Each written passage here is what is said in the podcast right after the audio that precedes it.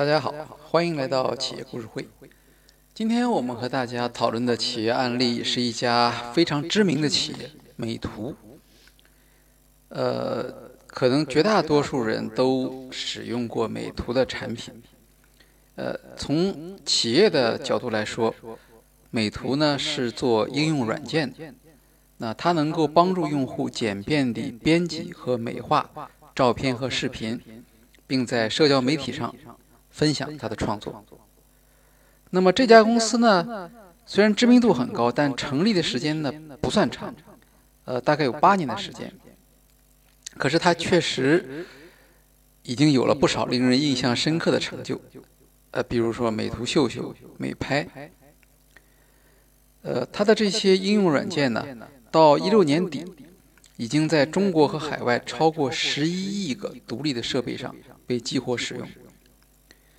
二零一三年，美图公司推出了专为自拍设计的美图手机，这也是公司实现变现的一个重大的举措。那么，到了二零一六年十二月十八日，美图在香港上市。那从美图的招股说明书和一六年的年报来看呢，我们可以看到，美图的主要业务其实就是两块儿。一块呢是智能硬件，也就是美图手机，那另一块呢是互联网业务及其他，也就是说主要从软件这边来的收入。那么这两个这两个收入的比例呢，呃是在美图是比较的不均衡的，其中智能硬件占了大部分的比例。那么从二零一六年的情况来看。智能硬件销售的收入占它总收入的百分之九十三，互联网业务及其他只占到百分之六点六。那么我们知道，美图本身是软件比较强，呃，手机制造应该说不是它的特别的强项。但是呢，从收入上来讲呢，它却依赖手机，所以这个呢，在上市的前后就引起了很大的争议。呃，应该说也导致了呃美图的这个。股股票价格也受到它的拖累，呃，那么好在呢，经过了一七年的努力之后呢，呃，这个比例有了比较大的变化。那么像互联网业务及其他，呃，在它的总收入中间比例呢，提高到百分之十四。那么考虑到手机业务也在增长，所以呢，呃，应该说互联网业务的增长呢是远远的超过了手机的业务，这个对它的呃股价呀。呃，和市场信心来说，应该是比较有利的。那么回过头来，我们再来看美图上市的这个过程。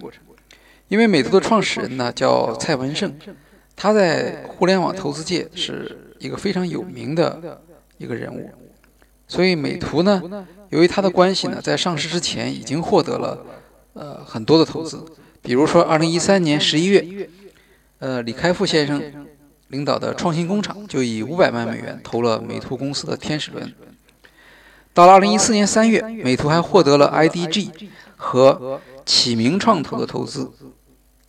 二零一四年六月，又获得了老虎基金领投、策源、H Capital、富士康跟投。那么这一年的十二月份，还获得了华夏基金的投资。呃，我们刚才已经提到了。美图的营业收入呢，主要还是来自于智能手机的销售。那么从增长来看的话呢，它的增长幅度呢其实是比较快的。呃，那么增长主要还是来自于广告收入和美拍上销售虚拟道具所获得的收入。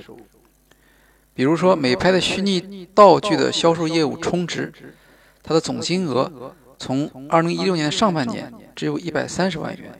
到了二零一六年的下半年，就增加到四千四百三十万元。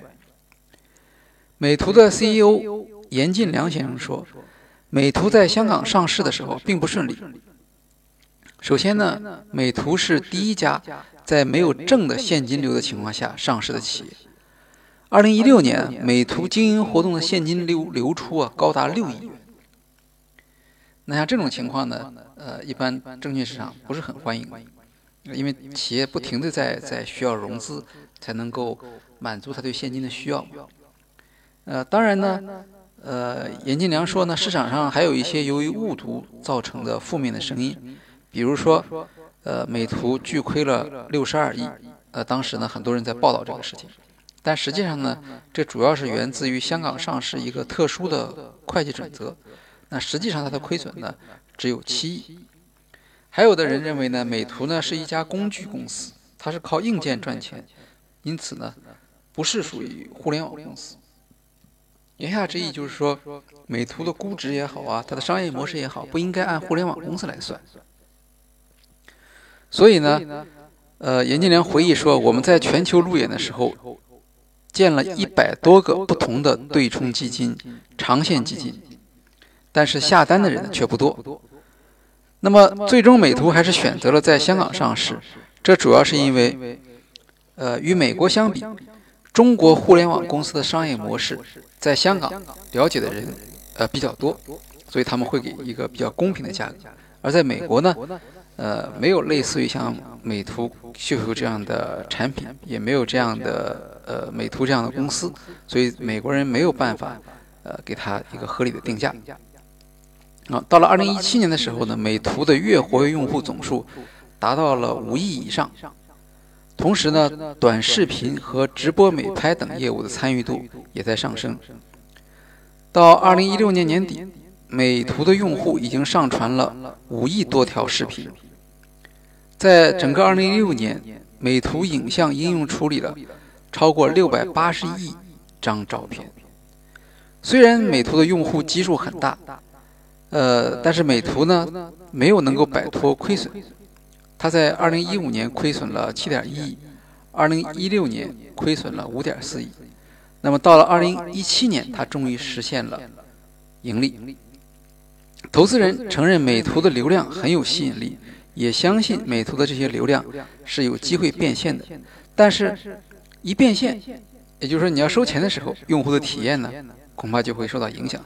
那么，在用户体验受到影响的时候，用户是不是还会像过去一样忠诚呢？